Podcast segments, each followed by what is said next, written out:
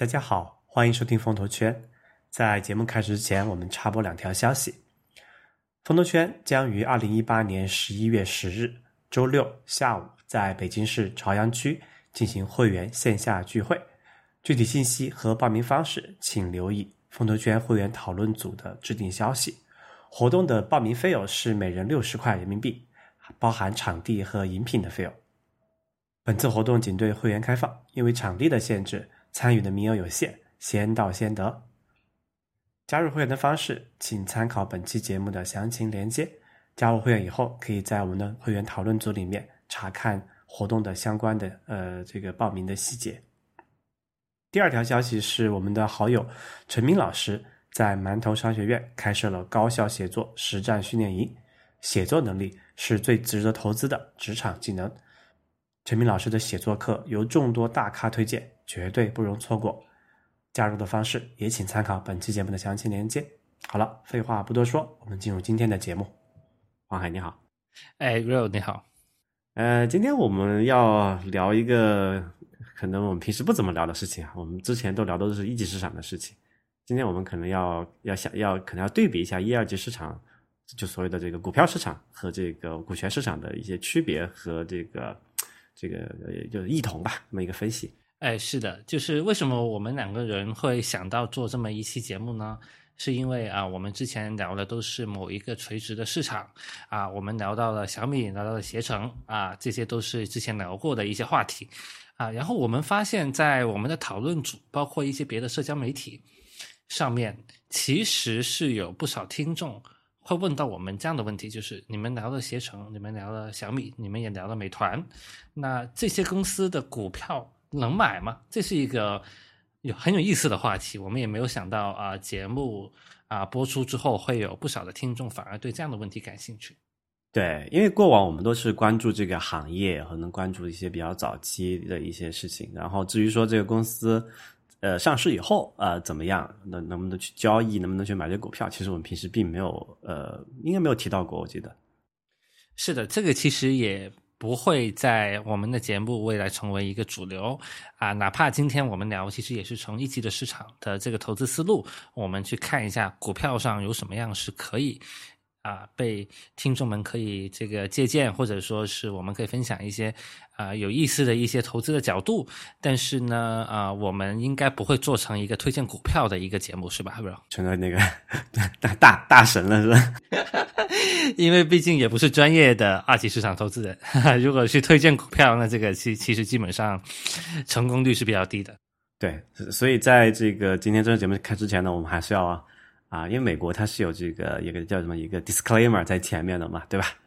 叫做本期节目里面所有的信息仅供讨论、参考、学习啊，不不不构成任何的投资的决那个建议或者是这个哦邀约，对吧？好像有这么一个说法。是的，是的。但是如果提到这股票我们有持仓的，我们也会稍微的 mark 一下，说我们其个人是买的，但是确实是完全不构成这个投资推荐哈。对。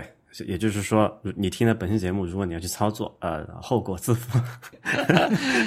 我们节目不承担不不承担任何的责任，因为我们的节目也不会推荐，对吧？就这个其实也不是我们节目要做的事情，其实是我们还是会讲客观的一些逻辑，或者我们的对于这个事情的一些分析。那具体的结论是怎么样，这个肯定是见仁见智的哈。没错，没错。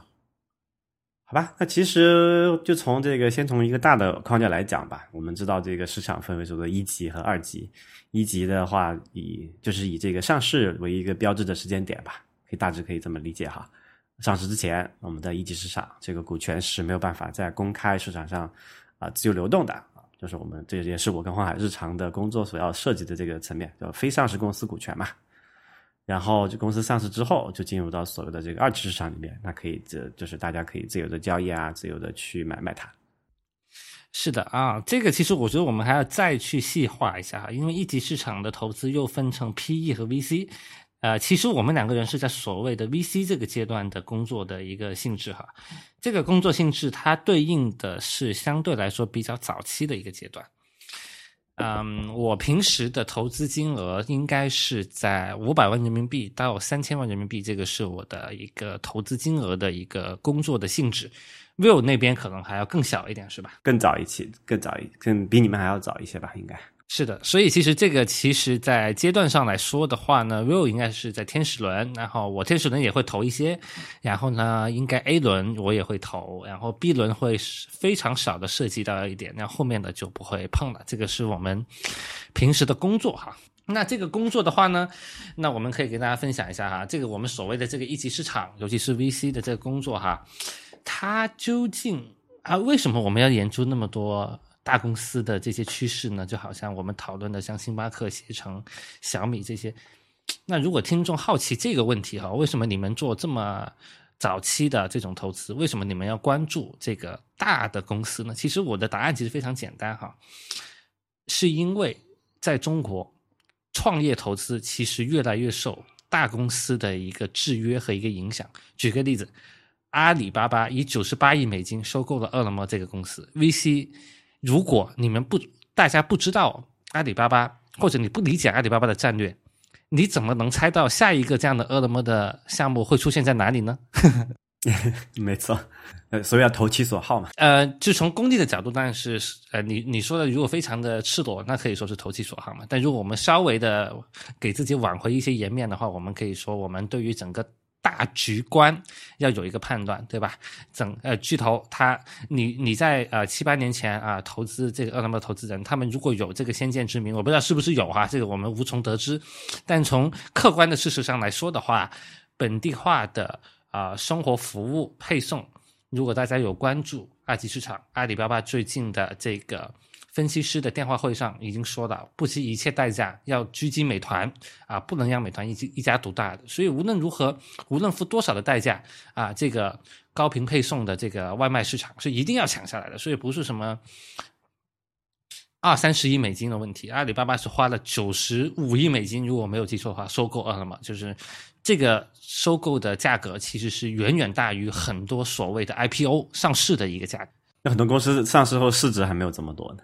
那肯定没有嘛，所以其实从这个角度来说的话，我们作为一级市场的投资人，我们称为啊一个大局观，其实是很重要的一件事情。就好像 Will 可能也有一些节目是被大公司接，呃，有一些项目不好意思是被大公司接盘的，但也具体也不用说是哪些哈。但是你们其实，在早期投的时候，也有大公司给你们接盘的这么非常多的这些案例，是吧？对，因为毕竟刚才你说那个，刚才说投其所好是一方面哈，另外一个角度我可能补充一下，就是说你得避开就所谓的巨头的主战场，这也是一个思路，就是他他他特别擅长的东西，你可能你肯定做不了，对吧？比如说现在基本上应该已经没有人没有什么人在投游戏了。对吧？因为游戏是腾讯的主战。对，说到这，其实我们可以说一下，我们为什么会提到这个在线旅游携程这期节目。其实那期节目大家的问题也比较多，啊，后面的这个反馈也比较活跃哈。其实很简单的一个原因，因为其实我刚入行的时候，大概四年前哈，在这个 VC 这个行业，嗯，我其实。前半年其实花了一一定的时间在看这个在线旅游，在前一年吧，啊，其实最近一两年其实几乎没有花时间。这个原因其实很简单，当时我们看完这个赛道之后，我们的结论是，其实如果想投资在线旅游行业的话，其实去买大公司的股票会比投资投资一个初创公司要更合理，因为这个行业是一个强者越来越强的行业，而不是一个初创公司能逆袭的行业。或者说这么讲，就是你在这个行业里面，你初创公司很难去所谓的叫做颠覆巨头嘛？是的，所以目前你看到，在一八年、一七年、一八年这个这样的一个时间点上，在线旅游在整个一级市场当中，成为了一个大家共性的不再去做早期投资的这么一个赛道。过去四年，在一级市场的在线旅游投资里面，只有一家公司可以说是啊跑出来，或者说是做的不错的，这家公司叫做陆客，陆客旅行。嗯，他跑到了一个 C 轮还是 D 轮的这么一个一个级别，然后是那个红杉也在 C 轮的时候好像也投了，但是我们要知道这个公司的总部在香港，然后他们的啊业务是香港或者东南亚的用户，他们从他们的所在目的地到香港或者东南亚的另外一个地方。你明白我意思吗？就是说，香港的人去新加坡，台湾的人去香港，泰国呃，香港人去泰国，对，也是避开了已有巨头的那个所谓的自己的地盘嘛。是啊，那你说，哎，这个项目好像跑得很好，这其实在在国内的用户是用不上了，因为人家就不做这个市场。本质上它是一个香港、台湾、东南亚你这么一个市场当中的一个旅游平台。那它做的还不错，这家公司，所以从融资上大家也可以搜到。呃，我的 point，我的观点的意思是说，其实是避开了呃这个国内的这个啊巨头的这个市场的，所以就是恰恰就是刚刚 Rio 说的那个观点。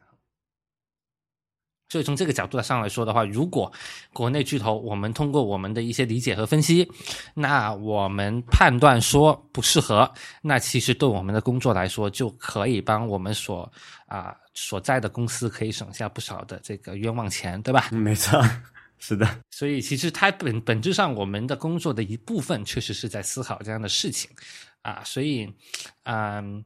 这个其实是我们平时工作当中和啊和一些二级市场的一些结合点。那说完这个的话，其实我们可以回过头来先给大家分享一下，呃，VC 这个行业它的投资有哪些特点呢？它的投资这个投资本身也是个行业嘛，这个行业本身的特点是什么呢？Real，嗯，可以用几个字来总结吧，对吧？一个就是说，呃，死，就是。哦，我们说的这个死，就是说，我们我们经常说这个一个基金的它所谓一个所谓存续期嘛，这个基金有多长时间，会看到它至少是可能比如说三五年、五到十年，可能还有所谓的长期基金这种一个概念。为什么要这么长时间？就因为它不像买股票，你今天买明天可以卖嘛，对吧？你得拿着，然后得等到一个相当长一段时间，然后有一个合适的机会，你才能够退出。是的，就是它不是可以随时买卖，这个是一个很有意思的特点。对，这个就叫专业词叫做流动性嘛，流动性很差，流动性很差。对，就是股票的好处是随时能够进行买卖，在整个市场上，只要你愿意认当时的价格。但是一级市场的这样的一个特点，不能随时买卖哈，这个是它第一个主要的特点。嗯，它会造成一些很有趣的现象。第一个现象叫做，如果它会出现一种情况，就是哪怕它估值已经很高了，不代表这个投资机构就能赚到钱。对，因为还没有变现嘛，没有退出。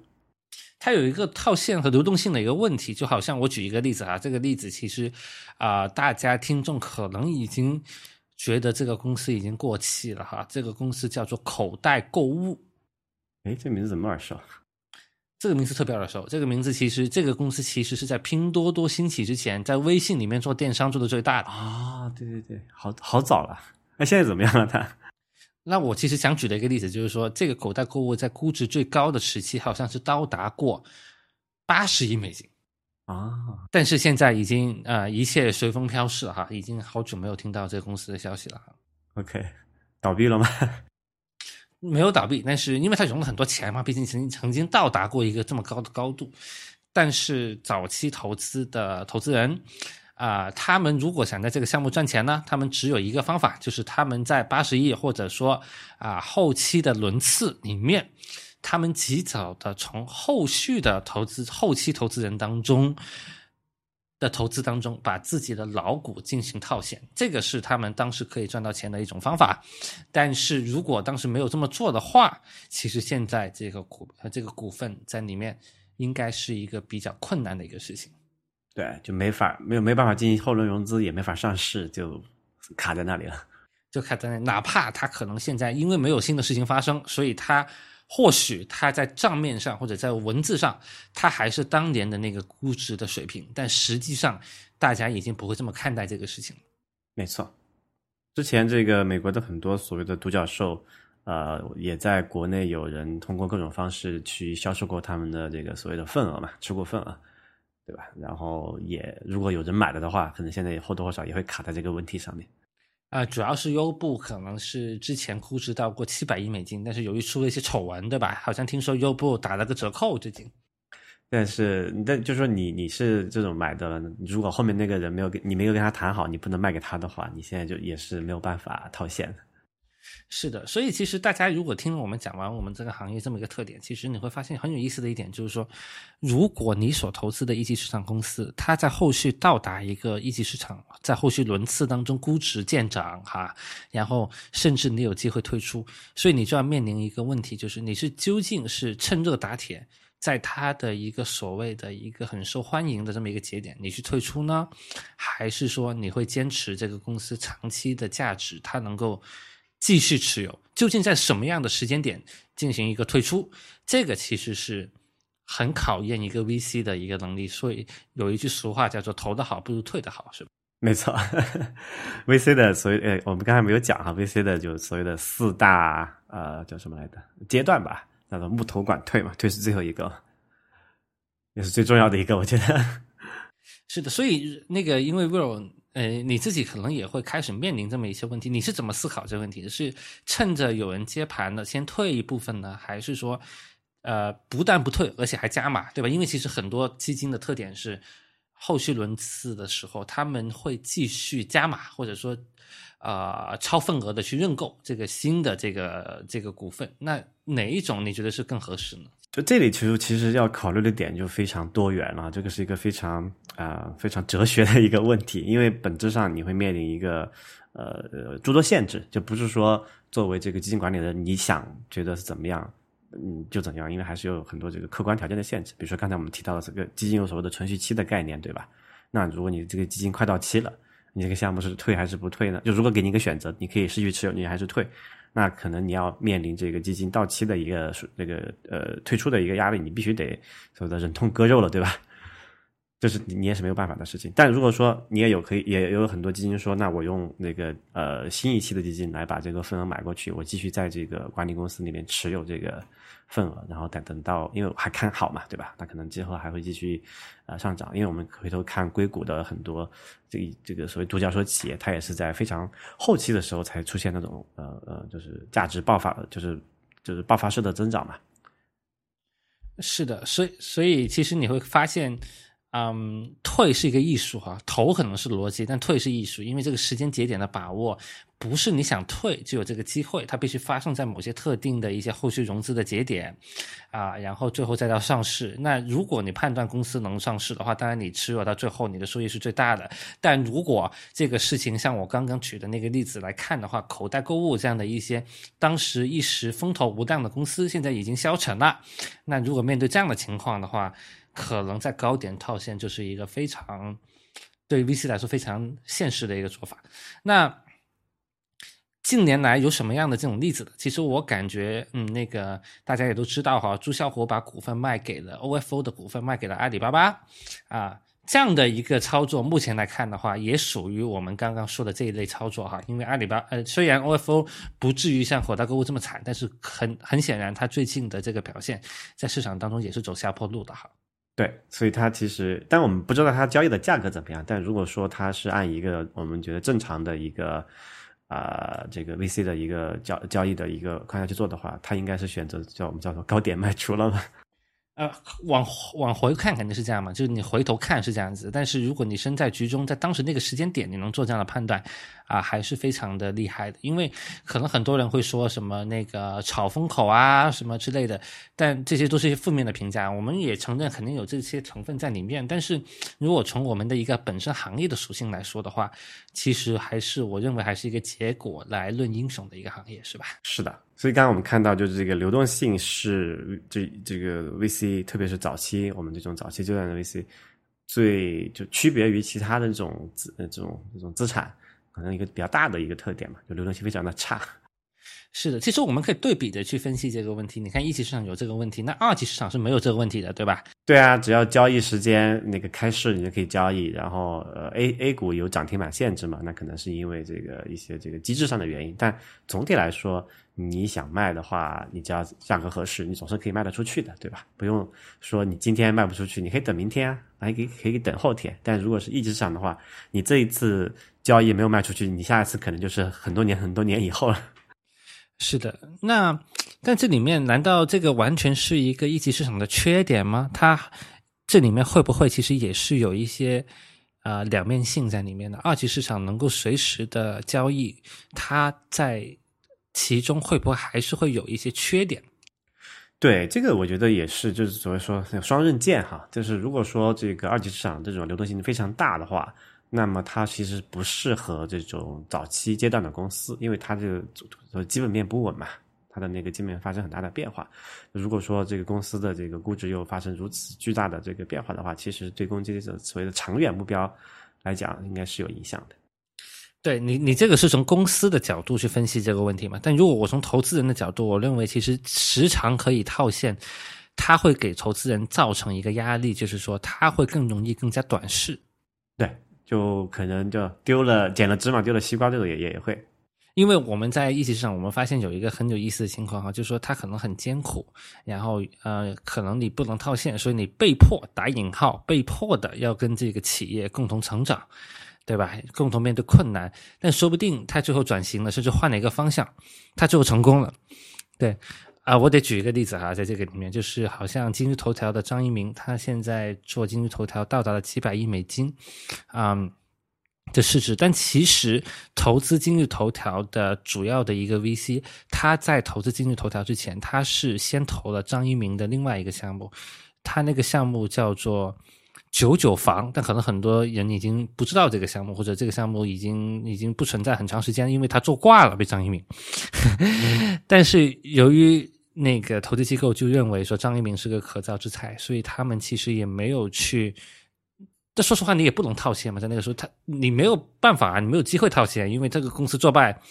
嗯，我不知道是真的这么看好张一鸣呢，可能还是说因为根本没有机会套现，所以只能陪伴，被迫的打引号让。张一鸣带着这个股份，可能重新再开始新的一个征程，然后后来就做了今日头条，然后就获得了历史上可能其中一个回报最高的这么一个一级市场投资的这么一个一个回报。是的，其实，在二级市场上也有同样类似的事情，比如说我们回过头来看，还是典型的把这个硅谷的这个科技公司来来来看一下。如果你是所谓那种活跃型的，什么 day trader 嘛，就每天都交易的那种活跃的交易者，你的那个收益哈。不一定是比那种就一一年交易一次的人赚的多的。比如说，举个最简单的例子啊，我们亚马逊最近一年它应该是翻了一番的股价了，对吧？是的。但很多人去短线操作亚马逊，因为有时候赔，有时候赚嘛，你只能算算下去，你可能还不如去年的今天买进去，今年再卖掉，你直接翻一翻，可能还简单一点。你的意思就是说，我你给这个这个自己的这个投资呢，我加一个紧箍咒。就是说，我今年今天买了进去，我就强迫自己不能卖，自己给自己设限，不能看也不能卖。一年之后的今天重新拿出来看，可能反而会给你每比你每天都去看你的收益要好，是吧？是的，很多这个所谓的这种价值投资者也是在二级市场这么操作的嘛。他的目的是说，我要在一个呃看好一个公司，那我是长期持有它股票，我只会在价格合适的时候这个买入，对吧？然后。啊，不会说每天去这个短线交易这样，因为每天看会有什么样的问题？每天可以看，每天可以卖，它会造成一个问题，就是说你的心总是痒痒的，对吧？然后你一跌的话，你的压力会很大，你内心的波动会特别大。那一级市场的好处是什么？就好像我刚刚举这个张一鸣的这个案例，可能上一个项目他做失败了，但是对于投资人来说，你心里面其实没什么好去纠结的，因为反正你不能退出。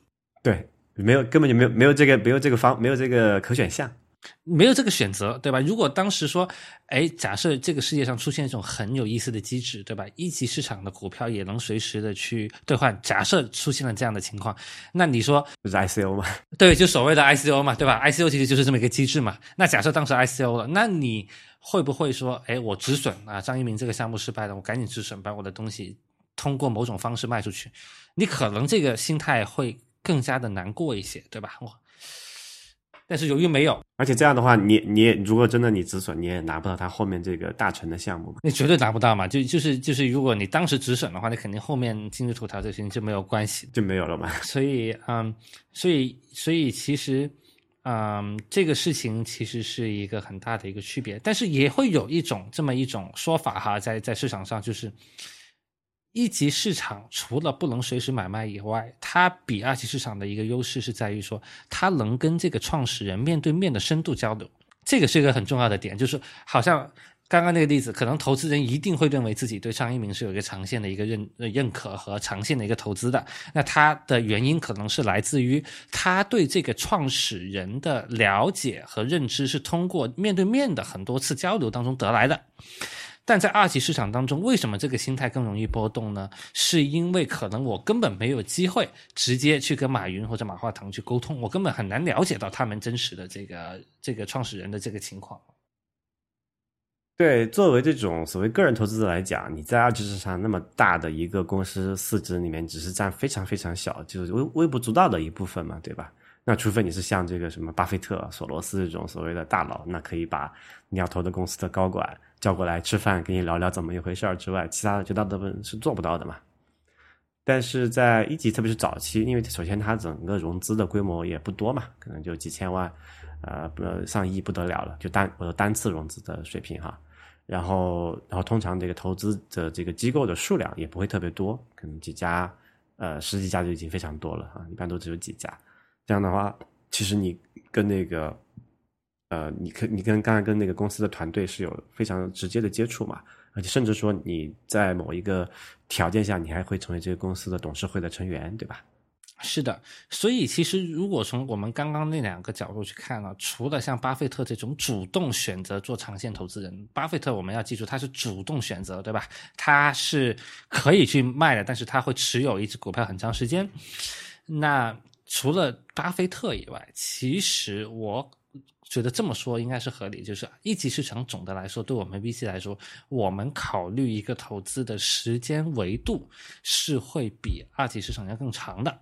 那至少是以年计，那它会体现在几个方面。第一个方面就是说，本身这个一级市场就是不能随便推出的，这是一个客观的一个设定啊。第二个是，也是因为我们跟创始人之间有更加直接的接触，所以呢，外部的一些信息的波动就很容易在二级市场当中形成很大的一些恐慌嘛。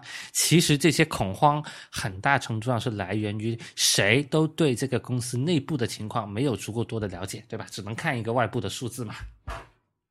那由于一级市场有这两个好处，所以其实一级市场在投资上，它能坚持更长的时间。这里面是不是其实会逼着我们做一级市场的人，在思考的角度上，可能这个时间的维度要稍微长一些？会不会？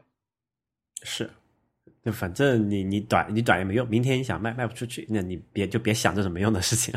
是的，所以嗯，我们会经常看到很多 VC 在行业里面发布一些什么行业趋势的分析啊，包括我自己也会写一些类似的一些行业的一些分析文章。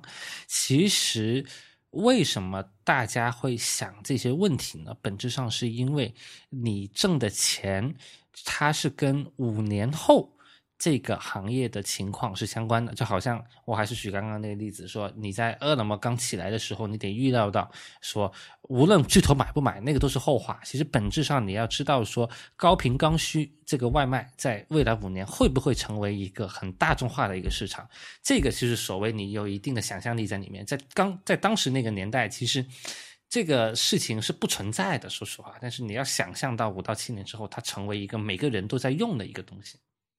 需要一个非常超长线的一个一个思考的框架去去分析这件事情。但其实这个框架呢，就回过头来还说，其实它也不能说超长线，因为它是一个中线。我们经常说这是一个中线啊，再尝试国家政策的那个范围了。如果二十年，这个也是也不是 VC 应该考虑的范围了。因为它为什么不是 VC 考虑的范围呢？是因为 VC 的这个基金呢，它虽然不不要求说我们一两年之内退出，但它。一般来说，它不会高于十年的这个这个时间。只有长期型的基金会有超过这个数的吧？一般国内像人民币基金的话，十年十年以上的基本上是非常少的，凤毛麟角。是的，就国内的人民币基金可能五到七年是一个常态，美元基金会更长一些哈，每年大概就是十到十二吧。所以在这么一个行业，其实我们很有意思，我会发现哈，你的视角不能太短。如果你觉得说哦，今天没有人吃外卖，你觉得外卖就是一个很小众的市场。那你就错过了机会，但是你不能说二十年后中国会有一个什么样的一个市场的一个趋势，那你现在就去做投资，那你就死在沙滩上，就变成劣势。举个例子嘛，就是美国的九十年代的互联网泡沫那个时候，就已经出现了大量类似今天的 O to O 的这么一些服务的一些公司。是的，结果到美国到今天都还没有出现这种这种类型的相关的服务。是的，就是我们当时其实看 O to O 的时候，我们发现美国最早的那类型的公司在九十年代的互联网泡沫期间就已经出现了。那你说这个事情是不是有点太早？是的，是的。所以 VC 的一个总结下来一个特点就是它是一个中线的思考哈。然后二级市场的话，嗯，我不太了解二级市场的基金是不是每年都必须退出一次的，我印象中好像。所以我们会发现一个问题，就是说，因为二级市场的基金，我们从激励的角度看，这个基金管理人他的每年是会算一次他的回报的，我们可以叫做奖金也好，叫做分红也好，对吧？这个是跟他当年的回报是直接挂钩的。但是在我们 VC 这个行业是不存在所谓什么叫做当年回报这个说法，因为我们的退出是在五到七年这个时间，所以其实每一期基金在每一年它。他在没有到七年之前，没有到退出之前，他只有一个所谓的纸面回报，他没有一个实际回报，因为这个退出还没真正发生。但是二级市场不一样，它的这个分红和这个表现是按照每年的表现去判定的。我觉得认为，我认为这个是一个很大的一个区别哈。对，这也是之前大家经常在抱怨，就是我们国内有一个组织叫做基金业协会，呃，对这个私募股权基金管理比较。比较扯淡的一个地方，就是他会要求我们像这个二级市场的基金一样，要去算一个所谓的这个资产净值什么，就每年的回报。那你每年的这个净值，你算不出来嘛？它就会出现我刚刚说那个问题。有一个非常火热的项目，到最后它失败了，对吧？嗯，对啊，对啊。而且有一些，就你这还算是好的了。就有一些这种项目，它根本就首先没有盈利，也没有就是怎么样，就你怎么去估算这个公司的价值？你的这个这个估算的基准标准是什么？没有的嘛。对啊，没有这个标准，而且它一级市场信息万变，它今天可能我刚刚说了这个方向不行，它可能转个方向就今日头条了，对吧？对对对，你怎么就能说它那个估值是一个合理的一个市场价格呢？这个是很难这么说的。所以在一级市场当中，如果真的有一些所谓的呃监管方，或者说某一些。呃，咱们的出资人需要我们去作为投资人，作为 VC 去提供一个所谓我们每一年的年化回报，这个数字一般从你们的角度是怎么提供的呢？就能提供吗？这样的数字？客观的来说，就可能说，比如说他他有下一次的融资，那我们看一下，因为我们上一次投的时候就是这个估值是多少。那我们下一次它融资的时候估值多少？那我们看成长了多少？这个是可以相对来说客观给到的一个数字嘛？但也也如前所述哈，这个数字本身是没有任何意义的，因因为你并没有在，如果你没有在第二次这个交易中退出的话，那个东西也只是停留在纸面上，因为你永远不知道下一次你需要退出、需要交易的时候，那个条实际条件会是怎么样子。是的，是的，这个其实是我认为这个很大的一个有意思的点哈。我们现在先可以把这些特点的一些对比都可以给大家分享，然后后面我们可以说基于这些区别，其实用 VC 的思维来买股票是不是个可行的一个方式啊？然后第二个我认为很有意思的一个 A 二级市场的区别特点是，一级市场的价格你发现很少有下降的。就所谓的 down round 一般都是非常负面的一个信号了，很少发生。就好像如果这个小米哈在一级市场当中啊，它上一轮十亿美金，那下一轮是一定不会低于十亿美金的。它如果在一级市场融资的话，对，因为有个很务实的问题，就是说，如果你这一轮是十亿美金估值融的钱，你下一轮如果低于十亿的话，在通常的投资条款里面会对之前投资者会有一个保护嘛，你要给他补足到呃到这一轮至少同等的。同等的，至少是同等的一个条件嘛，所以说，不管从这个各方面的情况来讲，都不希望出现这种所谓的所谓 down round，就是估下一轮的估值是低于上一轮的情况发生。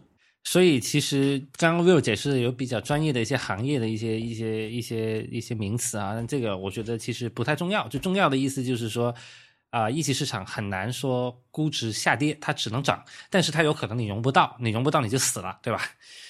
如果你不死，你继续能融资，那这个估值一定会比之前要升高。那这个是一个很简单的一个道理，对吧？但对于二级市场来说，这个特点就不是这样了。你这个可涨可跌，对吧？还能跌得很厉害。而且这个 A 股港呃不美股港股还是没有下限，随便跌。是的，所以你你我们会发现为什么会出现所谓的有一个现在新的一个名字叫一二级倒挂？这个倒挂什么意思？就好像说一个公司在一级市场的融资的估值，由于刚刚我们说的这个特点，它只涨不跌，所以它被拱得非常高了。但是到了二级市场，那情况就不是这样了，你就可能会破发，你可能会下跌百分之三十，甚至那。这种情况下，其实你在一级市场的那个所谓的估值，其实到二级市场反而是保不住的。这个估值，对，那这个刚才讲这个业绩倒挂会出现一个比较尴尬的状况，就是那么在上市就最后投就就在上市前最后投那一两轮的人，就会发现他其实是亏钱的。对啊，是啊，就是呃，我们可以稍微快速看一下小米今天的价格，因为为什么用小米来做例子呢？因为二零一四年大家完全从公开的新闻报道已经可以看到，小米的市一级市场的融资的。市值其实是到达了四百五十亿美金这个数字。那今天是多少呢？今天的港股的市值是两千六百二十亿的港币。就呃，那是多少？有没有四百五十亿美元？啊，两千没有的，算一算就知道了。没有，对，七点八嘛。那我看看，呃，是美金算港币对吧？对啊，美金算港币，对。那肯定，那应该是没有的，那就是一个典型的倒挂的状态了。而且我们还要算时间成本哦，他们是很多投资人是在二零一四年的时候，当时记不记得是什么一个情况？小米如日中天啊，小米的互联网思维，对吧？然后参与感、粉丝经济，对吧？当时是一个大家都很认可的时候。对，一五年、一六年是小米的低潮，其实一七年小米的情况是有所好转的。我们在节目里面也提到了，其实是重新。触底反弹了，其实，在一七年的时候，那一八年重新又上市，对吧？但你看，经过了四年的折腾，其实现在的市值是没有四年前的那个估值那么高的。假设四年前这个新闻稿四百五十亿美金是一个正确的一个一个情况的话，嗯，这个说明什么问题呢？这个说明其实一级市场的投资是容易出现过高的估计。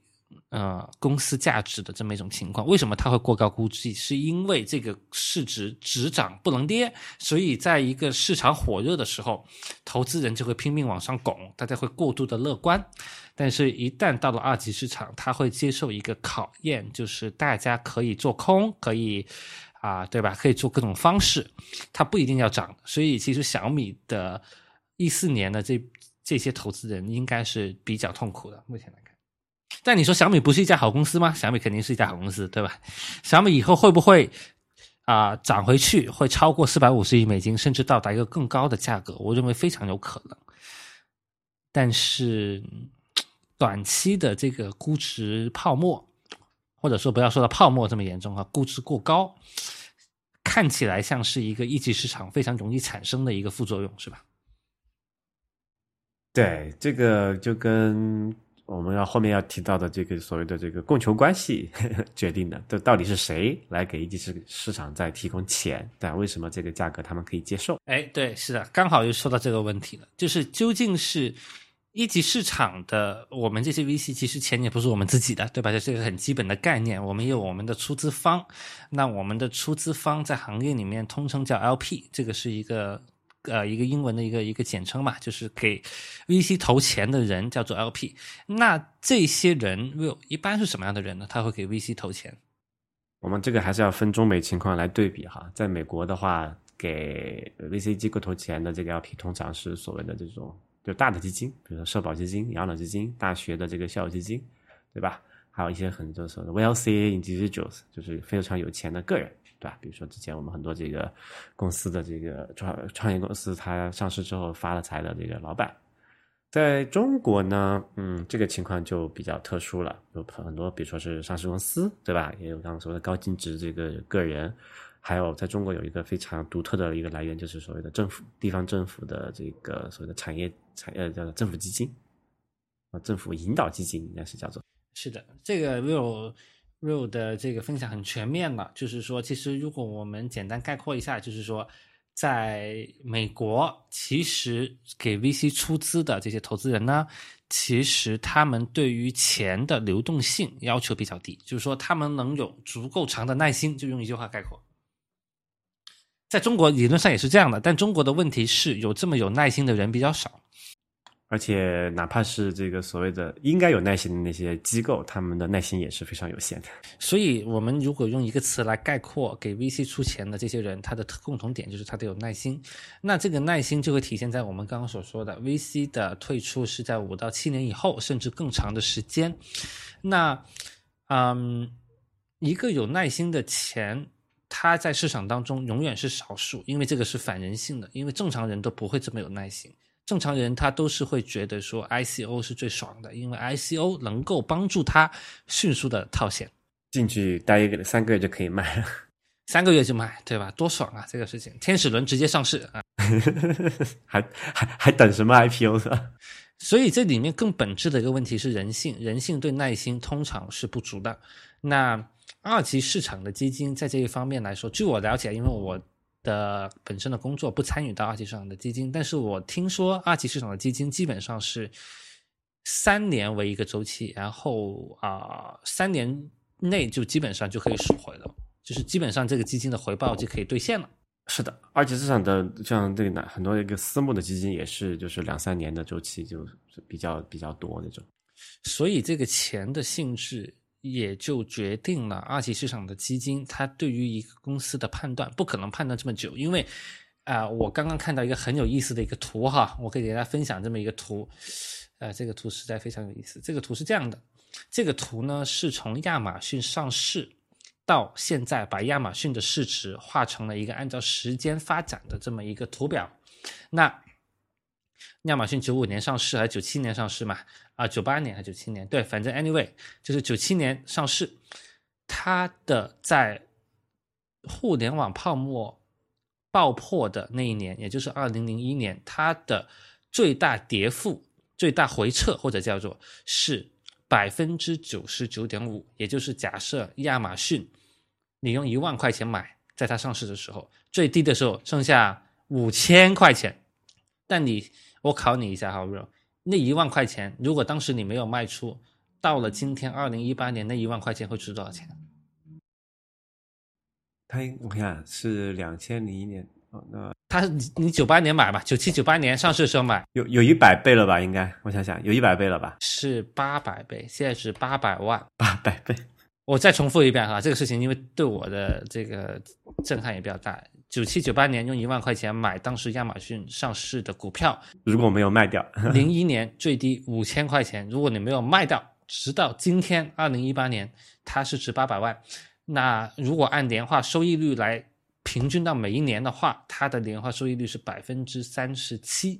我举这个例子，其实是想分享的一个点是，几乎没有任何一个二级市场的基金能够享受到这个收益。原因，原因不是这些二级市场的基金经理没有能力发现亚马逊这家公司的好处，核心的原因是，它这个基金不会有这么长的存续周期。所谓的存续周期，就是说你的钱不能等这么久。说白了就是，是的，你必须要在固定时间内还给你的投资者。而这个时间在一级市场是七年到十年。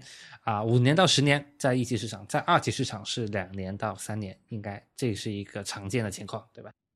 而且二级市场有很多散户，对这个在一级市场基本上是非常少的。一级市场的散户我们叫做叫做呃天个人投资者、个人天使，对吧？但也很难嘛，就是你不可能你说五百万你还能投个人天使，对吧？有人可以，但如果投五千万，中国能投的人可能就非常非常少，整个。对的，所以就这个一级市场的主力军是机构化的嘛，然后二级市场也还有很多。我们先不说金额，但说在从从从就是叫做从事这个交易的人群里面，还有相当大一部分的，我们比如说中国很常见这个大爷大妈，对吧？天天守着这个股票。以前你记不记得这个在？我想想，应该是早前吧，就是互联网哈还不那么发达的时候，还要去这个交易所看股票的时候，里面都是好多这个 看盘的大爷大妈们。是的，所以其实这些人啊，呃，那个个人去主导的市场，他就注定也不会特别的有长远的目光，因为呢，就像我们刚刚分享的，短视是人性，耐心是反人性，对吧？所以总结一下，刚刚亚马逊的那个钱，基本上没有人能赚到啊，主要的原因是耐心，而在啊二级市场的这个啊资。这基金本身它也不可能存在这么长的一个时间，所以从这个角度来说的话，对于二级市场来说，如果他思考的过远，说明他对他的业务不够精通。这句话怎么这句话怎么理解呢？二级市场由于它的存续期只有两到三年，所以其实如果他一个基金经理他的思考周期过长，看得过分长远的话，我们其实反而可以说这个基金经理他对于他的行业没有足够正确的一个理解。你入错行了，应该在一应该来一级的。入错行了，对，因为本质上，这你在一个行业里面工作，去啊、给你的出资人带来回报，也给自己争取回报，你是必须要遵循这个行业的规则的，你不能过分的去按照自己想怎么干就怎么干，你要知道这个市场怎么干，你能怎么干，其实是受整个客观条件的制约的。而且这个事情跟那个流动性也是存在一个呃直接的关关联吧，就是说，理论上你要做一只二级市场的基金，你三年就买一只股票，等着它三年之后再买，也是可行的，对吧？这个是可以操作的。理论上好像可以哈，听起来啊、但我不太懂，在事实上好像不能这么集中，对吧？要分散一点哈。但但事实上，首先你要考虑你的这个分散风险的问题。第二个就是说，你耐不耐得住寂寞，不把这个钱退出来去买别的，觉得成长性可能更快赚到钱的股票。对但一级市场就没有这个没有这个顾虑，因为首先你这个反正钱也退不出来，你只能跟他一起成长。是的，所以其实说到这儿，我们就可以把巴菲特拎出来再讨论一下。巴菲特其实他的核心能力，除了他对于公司的判断非常好以外，他有一个核心能力是他的钱是没有时间限制的。为什么他钱没有时间限制？因为他的钱好像大部分是来自于保险的钱。是的，险资。那我好像我们买了一个保险之后，这个钱就放进去啦，就是对吧？那这个钱也不用还的，这个钱其实是你买了保险嘛，反正。但是对于巴菲特来说，他就能够用一个非常奢侈的一个角度，也就是长期持有，本质上是一个奢侈的行为，因为大部分的基资金的一个啊、特点是对于短期回报比较看重，钱都是希望尽快能够生成更多的钱。所以，巴菲特的核心能力其实它是在于他的资金端的能力。国内其实有也有这有这种长线做二级的基金吗？我好像还一下想不出来。会有一些嘛，但是肯定还是奢侈品嘛，它不是一个大众品。在中国更不可能了，因为越早期和越欠发达的市场，它市场的参与者的耐心肯定是越缺乏的。嗯，而且大家都想这个报复心态嘛，所以他会去追求这个短期内的这个盈利的快速盈利的这么一个事情。是的，是的，嗯，所以其实刚刚说到了几个特点，其实还有一个特点我们没有谈到的，这是一个也是非常有意思的一个压级区别的一个特点，也就是说，一级市场的投资有一个所谓的可得性的问题，就是你能不能投得进去，和你能不能找到或者说投进去这个项目，它有两个层面，第一个项目是你第一个层面是你是否看得到，第二个是你搞不搞得定。刚才提到深度参与这个管理团队的一个问题，因为毕竟能深度跟这个管理团队交流的机构也就那么这个，比如说几家，对吧？这样的话，如果你没投进去，那你就跟这个项目无缘了。那不像二级市场上面，因为股票是人人都可以买，他又不会说对你做出任何限制，只要公开市场上有人卖给你，你你只要是出得起一个合适的价钱，你总是能买到的。没错，这里面其实就可以解释为什么一级市场的投资机构他们需要品牌，就好像红杉资本、经纬创投，对吧？这样的今日资本，这样的呃基金，他们都很注重打造自己的品牌。品牌在一级市场当中一个很重要的作用是，让创业者愿意跟你接触和愿意拿你的钱。但是 a sex 对，就你能够接触到，你能够联系上，你能够投得进去。二级市场的基金，你看一看，在中国，real，如果你数几个二级市场的股票基金的名字，你能数得出来吗？哈，好像还真的没有这种特别，就所谓的那种头部那个，这这也有一些啊，但是就是他不是因为说他能拿到很好的公司的股票而出名的嘛。因为二级市场没出不存在这个问题，我们在世界任何一个角落都可以用远程的去操作任何的一个买卖。对你唯一受到就是这个汇，就是外外汇政策、外汇监管的影响。是的，所以说到这里的话，其实我们就能发现，一级市场当中啊、他的工作除了对于研究、对于判断项目，它还有很重要的是一个偏销售类型的一个工作。什么理解呢？什么叫偏销售呢？就是你要让创业者愿意跟你合作，然后呢知道你，然后呢啊，然后取得他的信任，然后呢能够把钱顺利的投进去，这个就是所谓的你有钱是不一定能够投进去的，在一级市场，在二级市场是完全没有这个问题，对吧？是的，而且这在一级市场这个也还存在一个比较呃有意思的现象，所谓的这个双向需要，对吧？就是你好的项目，它有些项目它也需要好的这个所谓的啊叫做一线 VC 来投他们，因为这样可以觉得除了在钱上能够给到他去提供这个企业发展的资金以外，还有因为有这个一一线这个这个品牌 VC 的这个品牌背书，让他觉得哎这个项目让让让大家觉得这个项目是靠谱的，那么他后续的融资也会相对来说容易一些嘛。所以，其实 Will，其实从你个人的感觉来看的话，刚刚我们讨论到的这个特点，你觉得是一个一级市场的劣势呢，还是它也不算一个劣势？呃，怎么说来着？就只能说是行业状况是这样子的。你说优劣势是对相对于谁来讲？如果比如说你说对这个一线的品牌的有品牌的 VC 讲，那肯定他觉得是对他来说是好的，因为他有一个更好的 position 里面更好的站位去拿项目嘛。但对于像我们这种小型的这种或者微型的这种不知名的机构来讲，那可能就不见得是一个好事了。哎，那如果从这个角度来说的话，我是一个投资爱好者，我想自己去做一个投资基金，我想要一些出资人，无论是我身边朋友也好啊，对吧？我的熟人有钱的给我钱，让我去投项目。其实对于这种想做个。嗯，这种小的基金的这么一些投资爱好者来说，其实理论上二级市场会更合适他们，因为二级市场对于这些所谓的小玩家的这个品牌的歧视几乎是没有的，但是一级市场会有比较大的一个一个一个难点在。是的，是的，就是这个我们经常有一句话叫做这个这个 playground 是否是一个就是这个对吗？这个战场是不是公平的嘛？那在一级显然这不是嘛。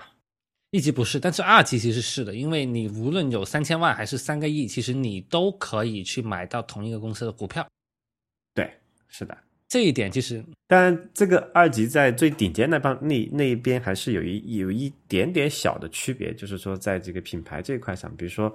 巴菲特买哪只股票，通常对那只股票的股价还是有一定的这个影响的。那得到巴菲特这个层面，对大。对对对，但这个就非常的，就是非常的，而且而且那个影响也是相对来说有有限的，并不能说像。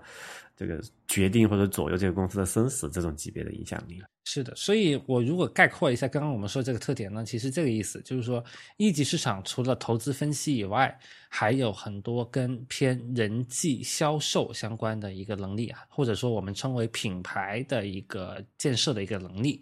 那在二级市场呢，这一部分是不用考虑的，它完全是一个投资判断的问题。嗯，投研做好就可以了。但二级市场会比一级市场多了一个变量，就是二级市场的价格每天都在变，所以呢，在价格选择这样的一个能力上呢，会比一级市场要更难。因为一级市场不存在太多的一个所谓的这个价格选择，是因为公司出来融资大概也是这么一个估值了，这个估值你可以稍微砍砍价百分之二十，但也就是一个相对来说很固定的。啊，这么一个情况，但是对二级市场来说，可能你在一个熊市买和一个牛市买同一个公司，可能时间可能就相隔半年，但它的价格能差百分之五十都有可能，对吧？所以，对于二级市场的这个呃投资人来说，他们对于价格点位，它是天然的要花更多的心思去进行判断，而一级市场的话，基本上你在什么样的阶段看到一个公司，它对应的估值也就是那个阶段，大概也就是那个情况了。就不会相差太大，正常情况下不会相差太大，不会相差太大，对，或者他就融不到嘛，就没有人认，他就融不到嘛，对吧？呃，有一个例外情况就是，如果有很多家机构都在都非常看好这个赛道，然后大家在互相所谓的这个抢份额的时候，那可能会导致这个呃这个估值水平会有一个显著的上升。但目前来看，这种事情发生的也不算太多。但无论怎么说哈，哪怕是因为抬价上升了，这个价格也不是你选择的，也是一个市场就定好了，你就被动接受就好了。但在二级市场，它是有一个主动选择的问题。我可以现在不买啊，我可以等半年后这个股票跌下来再买嘛，还有机会，对吧？这个东西是随时都有机会，我是可以去判断说哪个价格合适，哪个价格不合适。但在一级市场，这个价格通常是市场上就本身就是这么一个情况，你接受或者不接受，对。而且就是刚才也是因为这个价格这个原因，你还可以甚至在二级市场做那种所谓的调仓，对吧？你看好这个公司这个价格低，你会持多持有一些；然后这个你不看好，你可以少持有一些。你可以就是等比的去去做这个事情。通常在一级，特别是早期的时候，你是非常难去改变你在这个公司里面的呃持股份额的。就通常是说，呃，你持有之后，你要么就你会在后面去逐步退出嘛。但是如果你还想增持的话，后面机会是相对来说比较有限的。是的，我们其实讨论了非常多的一级和二级的一个区别的点，大家也能看出来哈，在这两个市场去进行操作，它是有非常多的差异性的。但是它有没有一些共同点呢？或者说，其实因为对于我们来说的话，用一级的思维去买股票，是不是一个可行的方法？那我觉得其实可能就一级市场的这个思路更适合去用价值投资的眼光去看二级，就是所谓的做这个长线的嘛。对，是的。然后不不能做这个 day trader，那那肯定是搞不了的。是的，所以嗯，对于啊一级市场的投资人来说，他本身的操作的时间会呃操作的次数会很少。所以，如果把这个习惯带到二级当中，就是少量操作，然后持有的时间相对较长，这个应该是一个比较好的习惯。对，至少如果按这个逻辑，呃，假设买美股的话，你可能会选到；假设你看到亚马逊的话，你可能会吃到它的这个翻番的这么一波。是的，所以嗯，这个是当然是一个好处，但它的坏处就是说，可能会导致有一些短期的一些啊。波动你是无法预计的，因为什么意思呢？就好像你可能觉得对于腾讯的长期的价值你有判断啊，那你就用这个思路去买腾讯，但你会发现腾讯从今年到现在它跌了百分之三十了，那你这个时候你的心理压力也会比较大，对吧？当然，那你说在这个过程当中，腾讯的基本面有发生非常本质的变化吗？好像没有哈。是的，它唯一的变化可能是说，因为国家对游戏的管理可能越来越严格了。但是本质上，微信的护城河和微信的用户粘性，甚至小程序也是做的非常好的。所以，但是价格确实就比啊年初的时候要跌了非常的多。所以这个时候，一般如果是你个人在操作的话，不知道你会怎么怎么去衡量这么一类似的一种局面呢？这就要看你这个投资的心态是怎么样子嘛。就是说，如果你还是想这个叫做呃止损，对吧？经常二级市场经常说的一个词，那就说你觉得已经超过你的这个止那个跌出你的那个止损线了，那你可能要选择说，那虽然是赔了，你还是把它截掉，然后看看有没有它再进一步下行的空间。假设你的判断是这样子哈，那你可能再再更低的点买入，然后再再买回来，或者说你就直接所谓的换仓了，对吧？你觉得你不看好这个啊这个社交这个游戏。这个啊行业，你可能换一个其他觉得你觉得在整个这个经济这个大环境里面，你比较看好的呃这个行业里面再去就调整一下了。是的，按照你的其实这个说法，我其实我稍微总结一下哈，他的意思就是说，如果在这个波动当中，你自己判断这个基本面没有变化，其实我我是建议不用做太多的操作，对吧？因为本质上你在买的时候，你的想法本来就就是一个从更加基本面的角度去思考的，如果它基本面没有变，那你那你其实你买入的那个逻辑没有变啊，那你为什么要去受这个价格波动影响？但你什么时候得卖呢？你发现你买的那个逻辑好像它不再成立的啊，就随便举个例子说，哎，好像这个微信的护城河好像有问题啊。就假设如果这个是你的购买逻辑的话，那你可能就要考虑了。对。还有就是你要看，因为不像一级，你不能经常换行业嘛，就是你要要要不要还留在这个行业里面看，或者看他的一些竞争对手，你觉得也看也可以的，对吧？是的，所以刚刚亚马逊的那个例子其实是非常的说明问题哈，就是其实你真正坚持长期二十年，当然这样的人我相信全世界全世界范围内可能没有几个哈，但是他。如果能坚持下来，也是这样一个情况。如果对于腾讯来说，从十年前开始买到现在，它肯定也是有这样的一个回报的，也是足够有几十倍、上百倍的一个回报。因为其实说到这可以岔开一下，其实对于这个所谓的用 VC 的价值观去买股票，其实买腾讯。这样的公司，或者说段永平啊，很出名啊。段永平他当年买网易，好像也是这么一个一个推理哈，完完全全是看大趋势，完完全全是看那个行业的这个未来的这个发展，而没有去非常抠这些细节，说啊，这个今年的这个收入有没有达到预期啊？今年的营收增速有没有变慢呢？就没有在这个层面去思考，还是从更大的层面思考。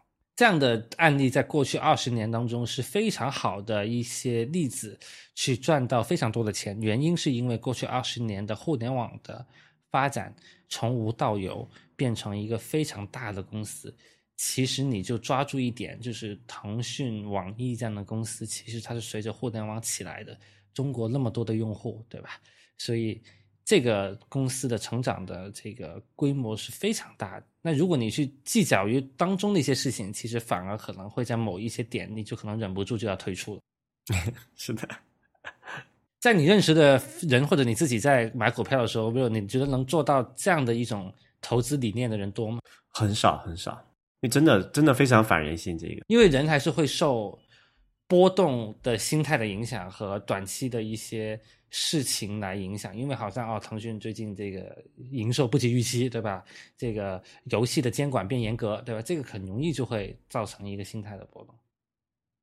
腾讯它这种公司，其实它在刚上市的时候，它完全可以理解成是一个一级市场的公司去投资，是吧？因为一级市场的特点和二级的区别是说，我更看长远的护城河和趋势，但是会呃更。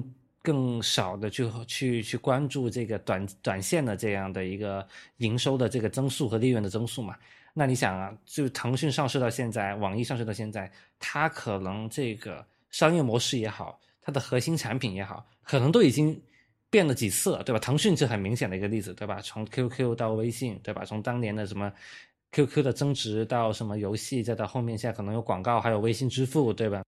它完全是一个一级市场的思维啊，因为你想，你在十年前，它微信都还没有支付这个功能，你怎么知道微信支付会成为它的一个核心收入来源？你没法用一个营收的一个角度去看，你只能从一个腾讯的这个护城河和它的用户粘性这个角度去看，你认为它会成为一个所有人都用的一个东西？呃，因为业务在变，所以你你很难用同样一套模型去看它这个过往很多年的一个数字嘛？是的，在这里面，其实我觉得最。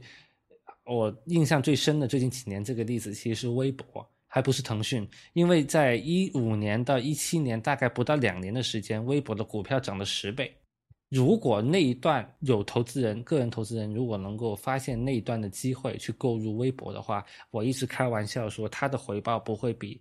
什么比特币那些要低的？其实你发现买股票的，你说对吧？对，不到两年的时间，微博涨了十倍，现在掉下来了，对吧？那如果你能抓到高点卖出去的话，这十倍，这十倍是怎么来的呢？其实很简单。当时我有一个朋友，他在做微博相关的创业，在基于他平台上的一些一些第三方的服务在做创业，然后他在一五年的时候去融资，所有的 VC 都告诉他，微博。这个产品已经没有人用，不行了，快死了，不行了。你为什么还要做他第三方的一些创业呢？肯定没有人会投你的，对吧？然后那个创业者，我的那个朋友就很想告诉这些 VC 说，微博的数据好得很，它的用户粘性高，然后广告变现也正在逐步的推进当中，一切都在往好的方向发展。当时发生一个什么事情？当时发生一个什么样的事情？一线城市的用户在被微信所拿走，所以我们在一线城市生活的人，我们会觉得周围的人都不用微博。你记不记得有一段时间，就是一四一五年那段时间，对对，已经过气了，对吧？你你应该也不用了吧？在在那个时间对点开始，对吧？我也是在那个时间点开始，也是几乎就不用了，就是看的很少了，或者说，但在那个时间点开始，甚至更早一个时间点，微博是在。我们认识一个朋友的时候，我们说，哎，我们要互相加一个微博，后面才会变成互相加一个微信，你还记不记得？但是那个那个在那个时间点，发现大家好像不会这么去用微博了。微博已经大家时间在变少，微信的时间在变多，所以大家会有这么一个习惯的一个认知，会觉得微博不行。但是在那个时候，错觉的点在哪？它成功的下沉了，它成为了一个二三线城市的用户必备的一个东西，而且那是更大数量级的一个用户基数。不在一个数量级水平，可能是一个五倍的一个数量级的一个水平。对，所以这个案例其实想说明什么问题？就是一级市场的信息和你对于事情的判断，你往往能够在拐点之前，能够发现为什么二级市场会在两年之内给这个公司提高了十倍的一个估值的水平？原因是因为在一四一五年的时候，大家在它没有发生广告变现的时候，确实没有人知道这个事情是怎么样的。没错，今现在这个就微博这个故事，其实今也有今年也在发生，就是这个 Twitter，因为。Twitter 也是也是补涨了，对啊对啊，因为之前它也跌到过，我看最低的时候应该是在去年年中的时候吧，跌到过十几，对吧？现在有。就高的时候四十几了，但倍数可能没有微微博那么多，但是这个各这这个同样的故事是在发生的。所以其实我想说，如果在那个时候，我身边有一些朋友啊，我自己没有这个能力当时，但是我身边是有一些认识的朋友是在那个时间点是抓住了这个微博的这个十倍的这个增增长的这样的一个事情，其实我认为典型就是一个一级市场的投资思维。为什么？因为当时。啊，微博的广告的业务的的收入是没有起来的。如果你完全看这个营收的话，你看不出来啥东西。它是在很短的一个时间内，在它的用户到达那个临界点之后，它开始做做营营收了，它是爆发式的一个增长。所以你在那个点之前进去之后去购入这个股票，其实本质上你是用一个一级市场的一个思维去购，看未来，看用户，看粘性。对吧？看它护城河，对吧？它是不是一个不可被取代、不可不能被微信完全取代的一个东西？这些其实都不是所谓的一个很定量的一个判断。它很定性的一个判断在于说，为什么微微信朋友圈取代不了微博？其实这个判断是一个定性的判断，原因是在于说，一旦对于明星和对于社会名人和对于企业家，在社会上有影响力的人，或者包括一些社会的新闻、娱乐的新闻，他们要进行一个短时间内的。一个传播要让很多人一百万人短时间内知道一个事情，微信是做不了这个角色的。就是它不是一个公开访问嘛，你必须加了好友才能看一下他的朋友圈，对吧？而这样的一个需求在中国是是不是一个很主要的一个使用需求？哪怕它没有像熟人社交那么的高频啊，没有那么高频，但是它是不是还是一个社会很基础性的一个需求？这个需求。会不会长期很重要？那你其实你有这么一个定性的判断，然后你又定性的判断发现可能微信是取代不了的，那其实这个投资价值在那个时候被体现出来的。因为那个时候为什么它是被低估？是因为它的营收的这个模型没有成立。但如果你现在说，哎，我还用这个逻辑去买微博行不行啊？那他就会发现有一个很大的很大的问题是，营收的模型已经被大家看得很清楚了。你现在去买就是一个很典型的二级市场的一个购买的形式了，只。你要算它的营收的增长的速度跟预期相比是快了还是慢了，它就会导致这个股价的涨跌，它就变成了一个非常平稳，在在一个很很能够用一个数字去去推理的这么一个很符合二级市场投资逻辑的这么一个股票。对，它不再是这种跳跃式的发展的一个过程了嘛？对，它不在这种有一些大家完全没有看到的一些一些机会的爆发。对，我们刚看了腾讯为什么过去十年有这么一个爆发，是因为不断有新的模式、新的产品在涌现，对吧？然后微信支付这个东西，也就是最近五年才产生的，对吧？那微博也有类似的一个临界点，如果在那种临界点的时候，能够比市场提早一步认识到，其实那个其实我认为是一个一级市场投资在二级里面能够应用的一个最合适的一个一个场景吧。但这种方式，它是比是不是说我们要看它更适合哪种类型的这个公司或者企业？就是它的业务还在高速增长，或者它没有没有，它不是一个已经非常定型的一个一个公司嘛？就它有很强的这个所谓的可塑性嘛？它有很多这个新的领域去去尝试去扩张的这种类型的公司，比较适合用这种方式去分析。没错，就是你说的那个有一些跳跃性的发展，也不一定是纯互联网，因为好未来这家公司其实也经历了这么一个过程。其实如果你在同样的时间一五一六年买入好未来，到现在。高点的时候也有将近七八倍的一个回报，在两年之内哈，那这个回报其实对于一个非互联网公司来说也是可以达到的。对，那为什么它可以这么做呢？其实是很简单，是因为好未来的增速在一四一五年是放慢了，因为它那个时候有一些整合的一些问题。然后呢，它市场二级市场是这样的，如果你的增速现在是这个样子的，我就会按照这个预期去预期你未来的这个速度。但是其实你会发现，它到了一个临界点，这个公司又发生了一个跳跃性的一个发展。所以这样的事情呢，你很难把握。但是呢，嗯，确实我们这么说，但也不代表我们有这个能力去抓到这样的机会哈。但是，呃，我们认为这样的机会在市场上，尤其在啊互联网相关的股票的公司上是有这样的空间的。它是给了一些基本面的一些很明显的一些改变的一些关键点，在那个之前，其实是一个很好的投资机会。这里其实就要提一个实操性的问题了哈，就之前我们在分析一级市场和二级市场区别的时候提到过，一级市场能够去做这种更耐心、更长线的一个投资，或者是这个有耐心的去等待的一个前提的条件啊，它是呃，因为你和这个管理团队和创业团队有这个比较深入的沟通，你知道他们的未来的这个发展路数。那么在如果用同样的思维去看二级市场的公司的话，因为通常我们知道。二级市场这个就是中小投资者是没有办法和管理管理团队去直接沟通这件事情嘛，只能看到他公开发表的一些这个，比如说这个呃，就发展规划呀，或者是财务的一些预测啊，对吧？就那在这种有限的信息的情况下面，你怎么去判断说这个公司未来是否有呃这个所谓这种跨越式发展的这种可能或者潜力呢？这个是一个非常难的问题啊！我的感觉就是，通常是能够。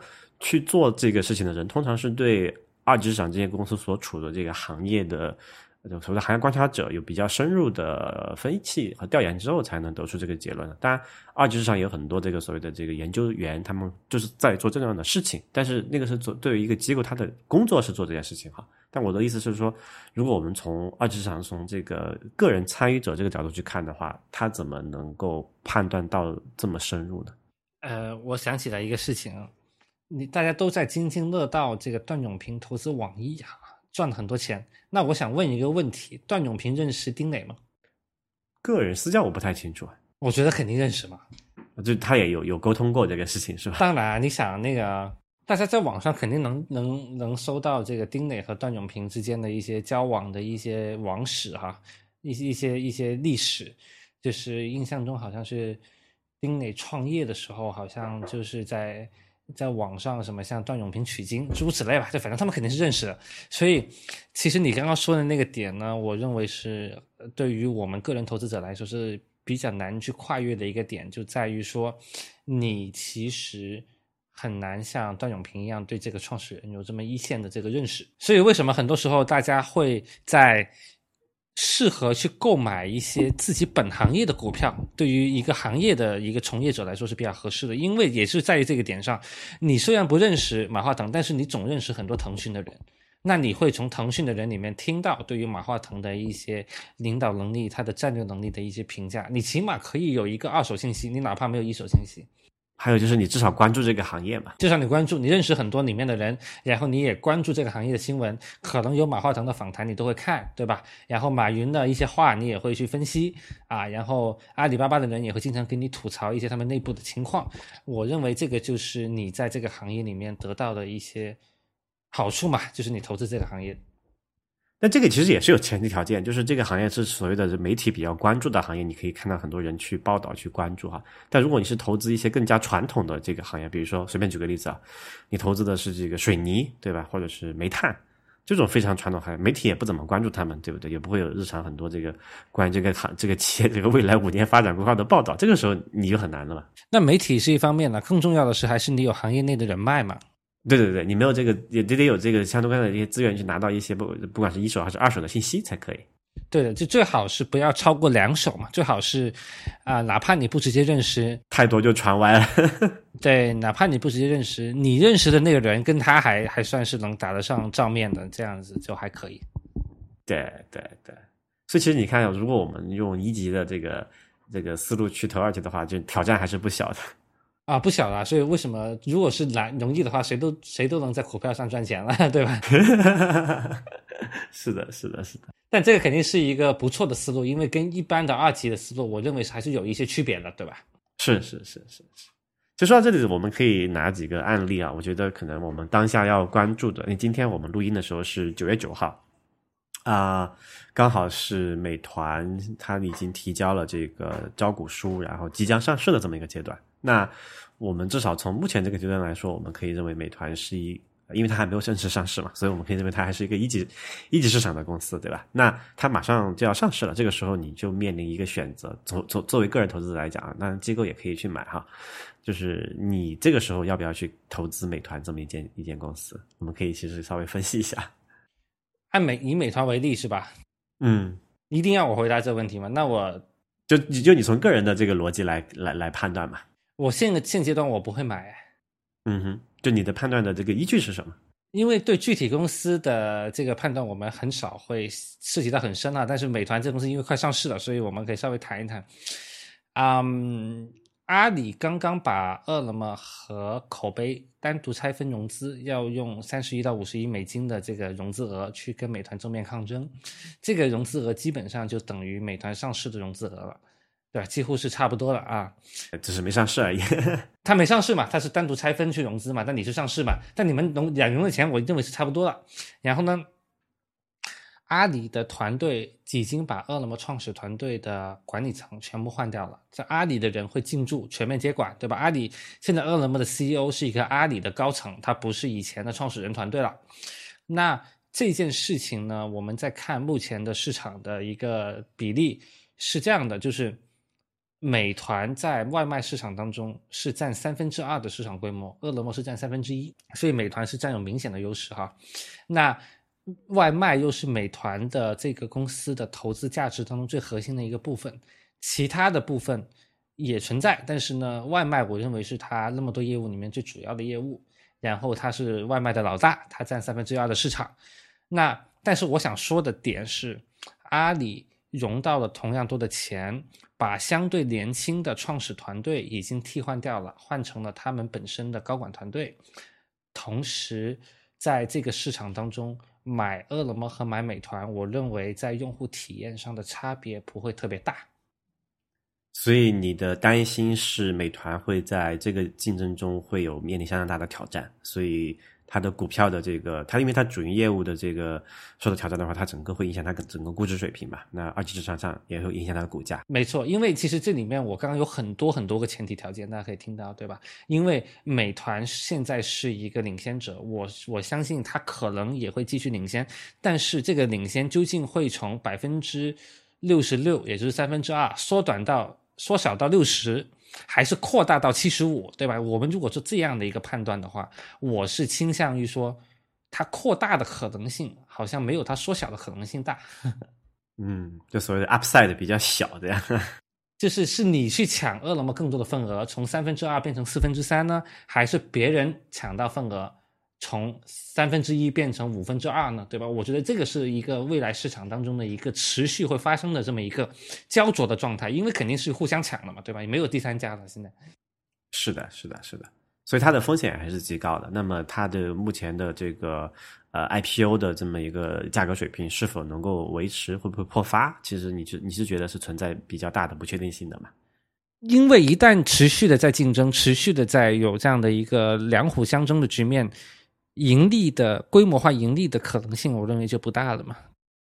这这也是我们刚刚才提到的这个意识上面说，就是在巨头的这个刚正面了吧？是的，那你觉得呢，Ro？你你觉得美团你怎么看呢？就我们稍微讨论一下可以。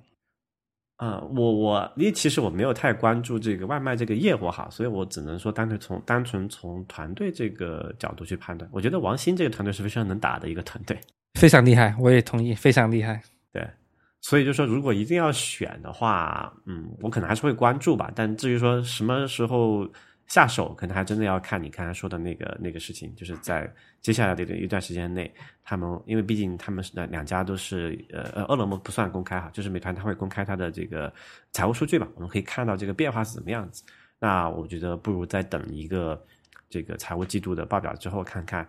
啊，是如如预期所料，他们还是非常能打，哪怕是有这个阿里这个高管的这个所谓正规军入驻的情况下，也也还是能够在这市场上面一个这个领先地位呢？还是说会被他们有比较大的影响？这个可能再观望一下吧。哎，你觉得这个问题当中，美团的报表在上市后要对外去每个季度公布，而饿了么不 是有有点吃亏是吧？饿了么它由于是阿里的一部分，阿里可以有所的。不公布，或者说不用讲的这么细，这个会会不会也是一个优势对阿里来说？这信息就就这个就透明度会差一些嘛。对的，如果其实有听众感兴趣的话，我们可以找一期节目再去分析这个 O to O 这个市场或者外卖这个市场未来的一些发展，但这个可能也不算是今天的一个主要话题哈。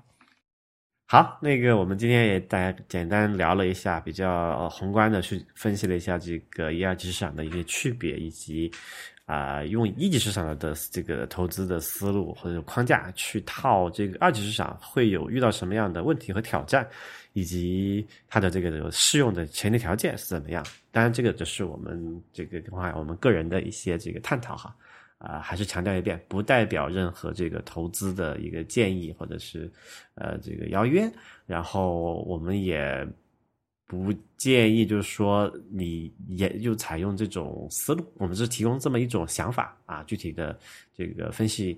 呃呃，过程可能还是要你自己再去再想一想。当然，也欢迎大家啊加入我们开设在呃叫知识星球上面的这个讨论组啊。如果你对这个问题有后续的呃思考啊，需要跟我们讨论交流的啊，可以在这讨论组里面给我们提问，那我们会在里面呃及时的回复。那好，今天的节目先到这里，我们下期节目再见。